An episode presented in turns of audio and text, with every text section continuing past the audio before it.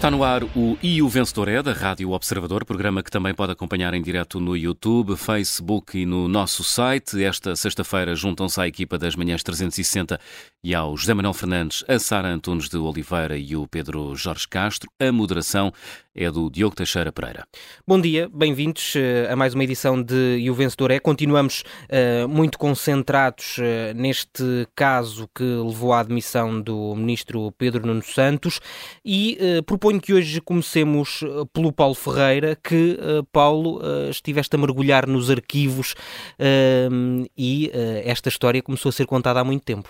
Começou a ser contada há muito tempo, de facto. Nós andamos aqui nos últimos dias numa sessão de cortinas de fumo, de encobrimentos, de coisas que não se dizem, e no fundo há aqui dois objetivos. Há dois ministros, eh, Pedro Nuno Santos, um ex-ministro já, Pedro Nuno Santos, que saiu, e Fernando Medina, cujo grande objetivo nos últimos dias tem sido eh, fazer passar a ideia para a opinião pública eh, que não sabiam de nada e que foram apanhados de surpresa por esta indemnização paga a Alexandra Reis.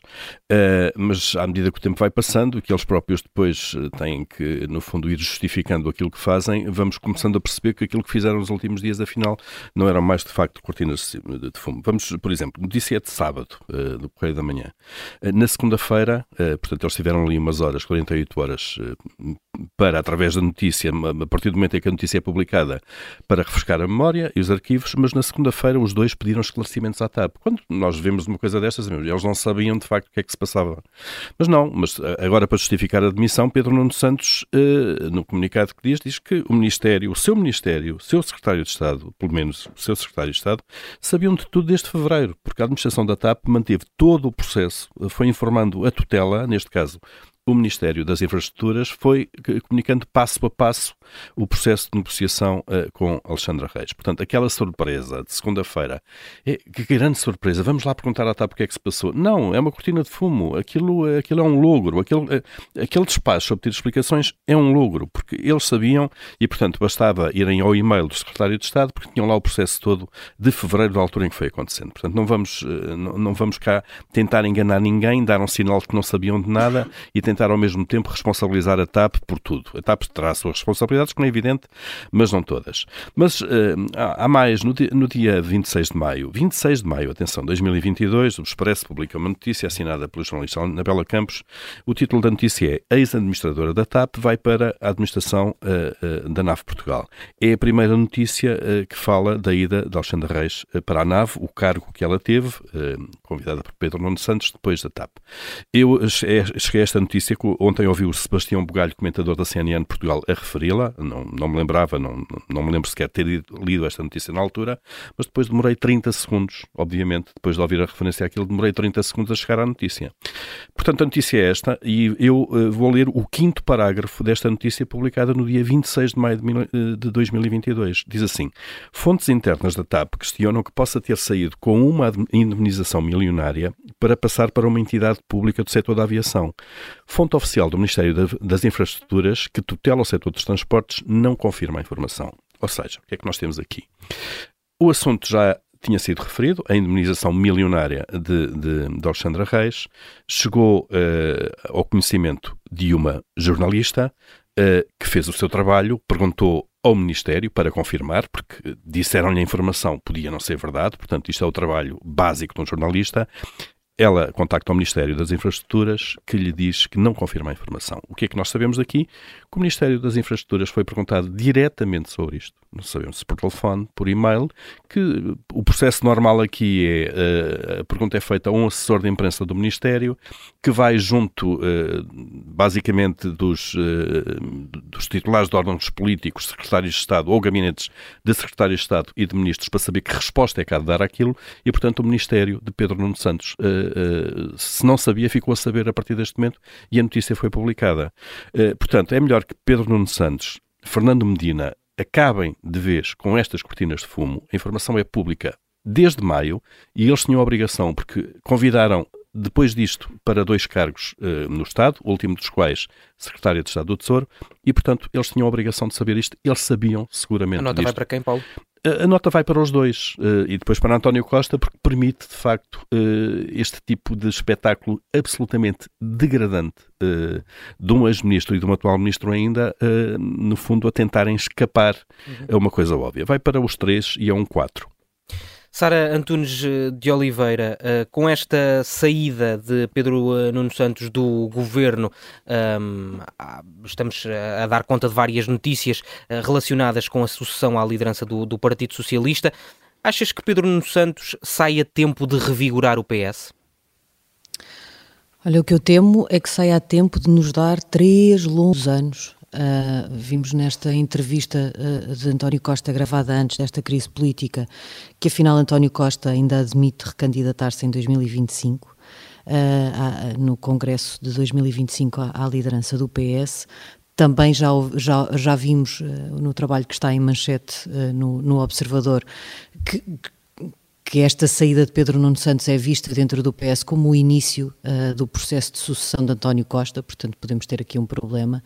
E eu temo que de facto sejam três longos anos até esse momento, porque uh, se nós ainda antes da, da queda de Pedro Nuno Santos já víamos o spinning a acontecer uh, muito direcionado contra Pedro Nuno Santos, agora começamos a ver spinning muito direcionado contra Fernando Medina, já se percebeu que dentro dentro do PS se entende que estas duas pessoas são os mais fortes candidatos à sucessão de António Costa, lá está, se acontecer, uh, e, e o, eu temo que isto uh, nos ponha aqui em apuros, porque uh, isto se ainda agora começou, se está agora a começar, e já vai com uma violência tão grande, uh, não sei o que é que vai acontecer nos próximos três anos. E uh, se a estratégia, por exemplo, dos Pedro Nunistas é atirar forte, como também já percebemos, a Fernando Medina, uh, é o nosso Ministro das Finanças. E, uh, claro, não, não, não, estou a dizer com isso que não deva ser criticado, mas eu temo que se entre aqui numa luta política, numa batalha interna, num duelo, que vá fragilizar cada vez mais os dois, mas que fragilize também o governo. E eu queria dar um exemplo sobre isso, que é nesta, nesta, neste duelo, que eu acho que atenção, eu acho que os debates internos e as disputas internas são saudáveis nos partidos e, e, fazem parte, não, não há nenhum problema nisso. Eles têm de ser feitos, desejavelmente, com alguma seriedade. Uh, e, e, de repente, quem fala bem de Fernando Medina pinta-o como uh, alguém que não teve absolutamente nada a ver com este caso e que uh, uh, fez tudo bem, e quem fala de Pedro Nuno a mesma coisa. Nós ouvimos ontem, por exemplo, Ana Gomes, aqui no, no, na Rádio Observador, no, no semáforo político, dizer de facto que Pedro Nuno cometeu um erro político e fez bem em sair, teve dignidade e tal. Mas depois, quando atira a Fernando Medina, não, é, uh, uh, não me pareceu sério o argumento, porque é arrasadora para Fernando Medina, aponta as baterias a Fernando Medina, pinta Pedro Nuno Santos como um dos homens de que o país precisa para avançar, é destas pessoas que o, que o país precisa para avançar, ignorando que Pedro Nuno Santos não cometeu só este erro agora. Uh, na carreira no, no, governo há várias situações que devem fazer as pessoas ponderar se seria futuramente um bom primeiro-ministro ou não. Mas enfim, já nem vou aí atira a Fernando Medina dizendo que acha absolutamente inaceitável que Fernando Medina tenha escolhido uh, para secretário de Estado alguém que não escrutinou devidamente, atira, aproveita para atirar também António Costa, dizer que isso, dizendo que isso também aconteceu com Miguel Alves. E eu concordo, eu concordo com Ana Gomes, mas Ana Gomes, ao dizer isto, esquece que Pedro Nuno Santos escolheu a mesma pessoa para dirigir a nave.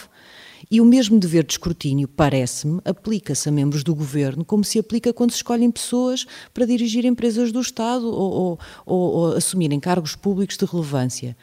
E isso também não foi feito. Então, mas isso é criticável em Medina e não é criticável em Pedro Nuno Santos? portanto, o que eu temo é que se este debate continuar nestes termos e se agravar naturalmente e se intensificar com o avançar do tempo, uh, vêm aí anos difíceis. Aliás, Ana Gomes tem uma frase extraordinária uh, nesse semáforo, no, no, no, nosso semáforo político, que é dizer que uh, isto que aconteceu afeta toda a, toda a gente, afeta o governo, afeta o primeiro-ministro, mas diz também que isto afeta o país.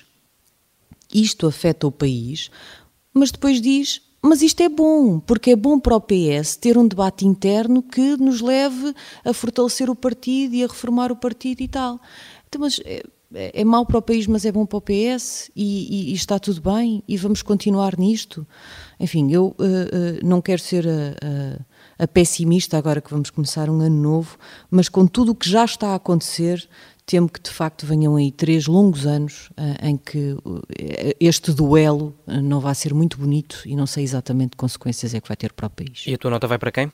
Vou simbolicamente no meio disto dar nota a Ana Gomes, dou-lhe um 7. Acho que concordo perfeitamente com o argumento de que tem de haver escrutínio, que é inaceitável que não tenha havido escrutínio. Mas isso é para toda a gente, Pedro Nuno Santos incluído. Pedro Jorge Castro, também uh, queres uh, falar sobre este, este caso Quero... e sobre a, a, a sucessão no, no Partido Socialista? Oh, Diogo, bom dia. Está tá um cheiro esquisito, não está? Não senti aí qualquer coisa. Sabem o que é que cheira? Eu acho que é a fim do cavaquismo. Isto, no, no, fim da segunda maioria absoluta de Cavaco Silva, também houve uma luta interna no partido do governo. Cheirava a mesma acabou, coisa que acabou naquele épico congresso do, do, Coliseu em 1995, que opôs os, os, os Fernando Nogueira e Durão Barroso, e que ainda contou com, com Santana Lopes como candidato, mas que não chegou a ir a votos. Uh, é difícil fazer comparações para dizer, por exemplo, que Fernando Medina se arrisca a ser o Fernando Nogueira do PSD, ou que Pedro Nuno Santos é o Durão Barroso, ou que Alexandra Leitão pode fazer o papel de, de, agitador de Santana Lopes nesse Congresso. Não há aqui paralelismos perfeitos, portanto, seriam muito injustos, eu não os vou fazer, tendo acabado de os fazer, não, mas não, não, não, vou prosseguir por aqui. Mas sabemos uma coisa, apesar de tudo, que é, uh, uh, uh, deveria faltar muito tempo para isto, não é? Uh, uh, deveria faltar muito tempo para sentir este, este clima no ar. Não é? se, se, se, se, não houver uma, uma dissolução do Parlamento, é? que é um cenário que pareceria improvável uh, quando o PS venceu com, com maioria absoluta há menos de um ano, deveriam faltar aqui mais três anos de, de governo socialista e, e, nesta altura, é? a três anos de, dessa, dessa meta, o ambiente já não augura nada de bom, como mostra, aliás, é? esta, esta conversa que estamos aqui a ter e o, o texto que temos em manchete agora, com estes ataques dos Pedro Nunistas, Pedro Nunistas, a Fernando Medina, que, acham, que acham pouco provável que Fernando Medina não soubesse ter indenização. Deixa-me dizer-te, aliás, como mostrou o Paulo por esse artigo do Expresso, quanto mais sabemos sobre isto, mais dúvidas vou tendo de que não soubessem todos aquilo que se passava uh, num país tão pequeno. É? Uma coisa é uh, quem sabia ou não sabia, outra coisa é demonstrar que se sabia claro. ou haver provas de que se sabia. É? e, e, aqui está esta ténue diferença. Não, é? Eu, uh, não, não, não, vou conseguir demonstrar que toda a gente sabia, não é? ou não tenho maneiras de conseguir demonstrar isso neste momento, mas a minha convicção se calhar é que, é, é que, muita gente estava a par disto, estava a par do essencial disto e estão a fazer, agora a fazer surpreendidos uh, uh, porque não, não, há uma prova, não há um e-mail que ficou ali como prova de que, de que também sabiam, não é? e assim se, se mostra que, que, um e-mail pode ser afinal uh, uma coisa perigosa. Uh, ora, isto, tudo isto indicia bem aqui a, a, a guerra civil uh, que se pode preparar no, no, PS, não é? O nosso, nosso artigo uh, que tem a manchete, não é? Que tem alguns, alguns militantes chamam coitado do Pedro, Pedro Nuno Santos, não é? Esta expressão surge entre aspas, eu imagino as pessoas mesmo com, com, esta expressão na, na, cabeça, o coitado do Pedro agora, não é? E dizem que ele tem de ir para o Parlamento e ficar calado, gerir a tropa mas calado e mandando os seus estarem calados. Uh, isto uh, não, augura de facto nada, nada de pacífico, uh, nem, nem, um ambiente propício àquilo que, que, deveria ser o mais importante, que, era, que, que há aqui este lado absurdo, que é o PS tem uma maioria absoluta, com mais três anos pela frente, sem ter de se preocupar com, com apoio parlamentar para implementar reformas. É? uma, no fundo, é o, é foi uma, uma, grande vitória e, portanto, deve ser, deve ser para isto. Mas, na verdade, tem alguns dos seus dirigentes preocupados em marcar terreno para uma próxima corrida ao partido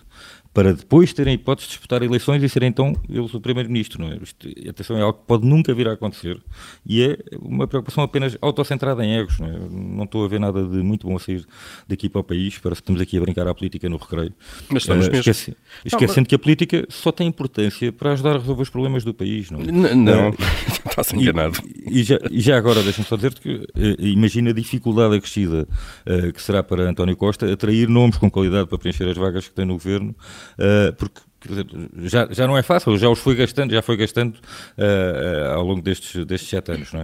Uh, mas além de tudo, além de tudo, além de todo o escrutínio, que, que, obviamente porque devem passar estes nomes, além de a maior parte das pessoas, se calhar, que, que, que terá competência para isto, não, não, não está propriamente para se expor e para, para passar por tudo aquilo que implica este cargo.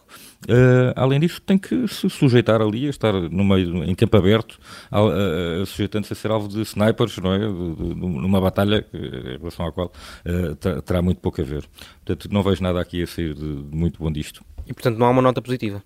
Não há, não há uma nota positiva, aliás, eh, mas aliás para, para todo o PS, não é? Todo o PS sai muito, sai francamente mal disto. Uh, o, o, estava o Adalberto Campos Fernandes a dizer que uh, isto foi um ano horrível, um anos horríveis do, do, do, Partido Socialista, acho que ele tem toda a razão. Uh, pior, pior do que isto, em 2022 era impossível. Portanto, eu vou dar aqui um 4, não é? Vou usar aqui o chão direto do Zé Manuel Fernandes para o Partido Socialista no seu todo, pelo estado a que chegou, com um ano de maioria absoluta. Temo, temo como será eh, se chegar aos quatro. Eh, deixa-me só sobre aquilo que está a passar neste momento no PS. É que depois os partidos ficam muito espantados com o resultado a que isto leva. Uh, as prioridades Exatamente. são completamente, estão completamente trocadas. Das próximas eleições. Claro, e, result, e, resultados de próximas eleições e de políticas. Portanto, agora há aqui uma tentativa de lavagem de imagem de Pedro Nuno Santos. Quer dizer, esta coisa de saída em ombros, Jorge Coelho, é uma coisa que não lembra a ninguém perante... Só a comparação com Jorge Coelho já não lembra a ninguém. Já, eu acho que o PS devia ter mais cuidado com as memórias eh, de alguns dos seus dirigentes, nomeadamente eh, Jorge Coelho. Não lembra a ninguém mesmo. Mas há aqui uma tentativa já de lavagem de imagem em relação a este caso concreto que ainda nem está fechado. Mas, portanto, o PS já está disponível, ou uma parte do PS já está disponível em fazer esquecer isto, tudo aquilo que se passou, aquilo que implica gestão de dinheiros públicos, eh, mentiras na praça pública, tentar ocultar, dissimular por aí fora. Acham que isto tudo é normal porque leva a. Portanto, estes meios são legítimos para uma parte do partido porque levam a um fim, e o fim é, eventualmente, manter, manter a, a, o potencial político de Pedro Nuno Santos intocável e depois queixam-se que, achando que todos os meios, ou quase todos os meios, são legítimos para atingir fins, que acabe nesta embrulhada completa que nós temos assistido a este, nestes nove meses. Mas sabes, sabes uma coisa, Paulo? Tudo, tudo isto é lastimável, de facto, não é? Mas eu temo que, que ainda não tenhamos batido no fundo, não é? Ah, está, está a começar, aquilo, sem dúvida. Aquilo, está aquilo, a começar. aquilo que deveria acontecer, aquilo que deveria acontecer, não é? Numa sociedade decente, num, num poder político decente, era uma clarificação total de tudo, não é? De e deviam ser os primeiros de a promover isso. Quer já claro. estejam no governo, quer não exatamente. estejam, e sim, exatamente, o governo devia ser o mais interessado em promover isso, e eu estou para ver se, eh, é, que se houver uma comissão de inquérito, se toda a gente de facto uh, vai lá e se toda a gente. Uh, e se mostra os e-mails que trocou sobre o assunto, oficiais é e por aí Vai haver claro. de facto uma transparência total, independentemente das consequências que isso possa ter nas carreiras políticas de A ou B, ou, no futuro, ou nas futuras disputas em Congresso daqui a três anos ou não, quatro. Não vai. Não, não, não, não, não, não queria saber mesmo disso para nada. Agora, o importante era clarificar isto. E eu temo que nem sequer isso nós tenhamos de forma limpa e decente, que seria essencial uh, para, para depois o partido tentar seguir em frente uh, depois disto e aprender com os erros. Claro, e, e no governo já agora, só, sem querer monopolizar aqui este tema, António Costa neste momento devia ser a pessoa mais interessada nesta clarificação. Se ele quer de facto zerar contadores, de alguma maneira, esqueçam este ano, esqueçam este arranque de governo, vamos lá, como se estivéssemos a começar agora. A única forma de fazer isso era mudar de práticas, basicamente. Mas não, não, não gostaste das declarações dele ontem? Aquelas vamos, é, aquelas vamos, feitas vamos. Há, há, uma semana. Ou duas. Claro, vamos, vamos mudar de assunto. José Manuel Fernandes, a inflação está a chegar ao metro de Lisboa e às obras do metro de Lisboa? Eh, parece que sim, uh, parece que sim. Eu falarei melhor sobre este tema da, do Pedro Nuno Santos e do governo e do PS no contracorrente, mas gostava de chamar a atenção para uma notícia que, precisamente por causa de, de tudo o que se passou ontem, passou um pouco despercebida, mas que eu acho que é importante termos noção do que está a passar. Uh, basicamente, ontem foram publicados no Diário da República duas resoluções do Conselho de Ministros e através dessas duas resoluções percebemos que a expansão do, do metro de Lisboa vai custar, preparem-se, mais 222 milhões do que a estimativa inicial. Portanto, isto é, os trabalhos eram para custar 514 milhões de euros, agora vão passar para 736 milhões de euros. São quase 50% mais. O aumento é justificado pelo aumento, eh, portanto, pelo aumento de preços, pela inflação. Só que peço desculpa, mas não me parece que a inflação justifique 50% de aumentos. A inflação está em 10%, 20% nos bens alimentares. Não sei como é que, estão, como é que está na, na construção civil. Eu sei que há, há setores em que eventualmente pode também estar em, em valores muito elevados, mas 50% eh, é muito, não é? Portanto, e isto uh, acontece sobretudo, sobretudo uh, na linha que não devia estar a ser construída.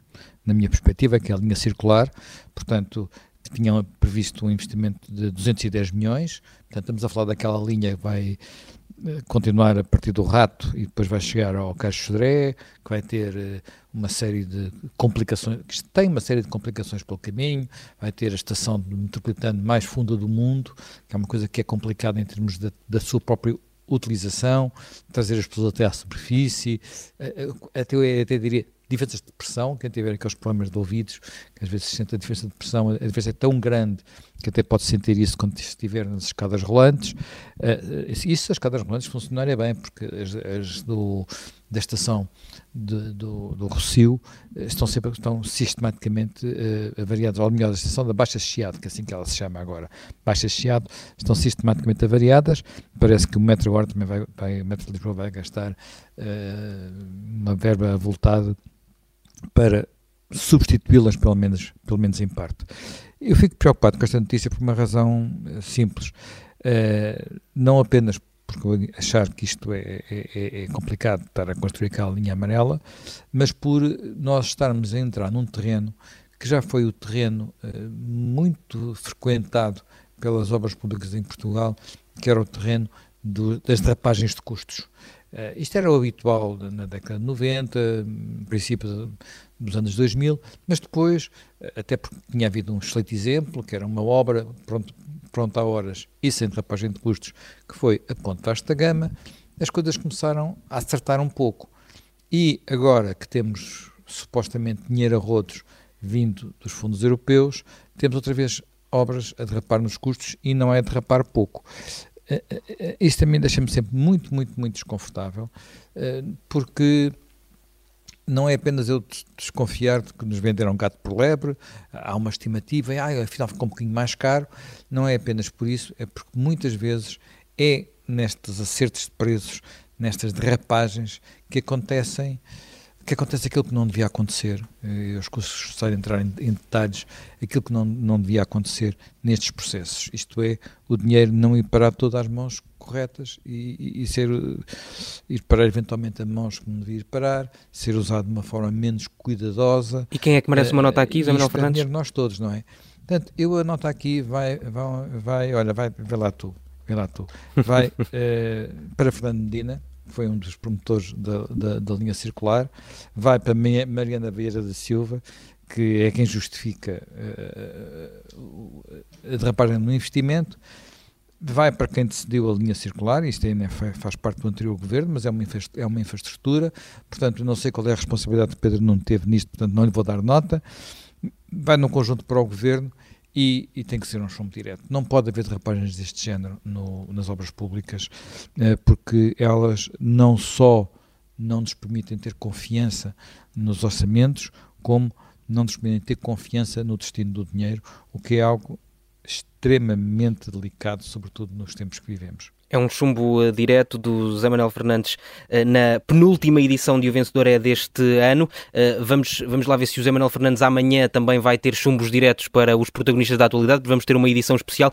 em que vamos fazer um balanço do ano e, e, vamos olhar para os vários protagonistas e tentar perceber que notas é que eles merecem. Vai ser na edição de amanhã, que vai, como é habitual, para o ar depois das 10h30.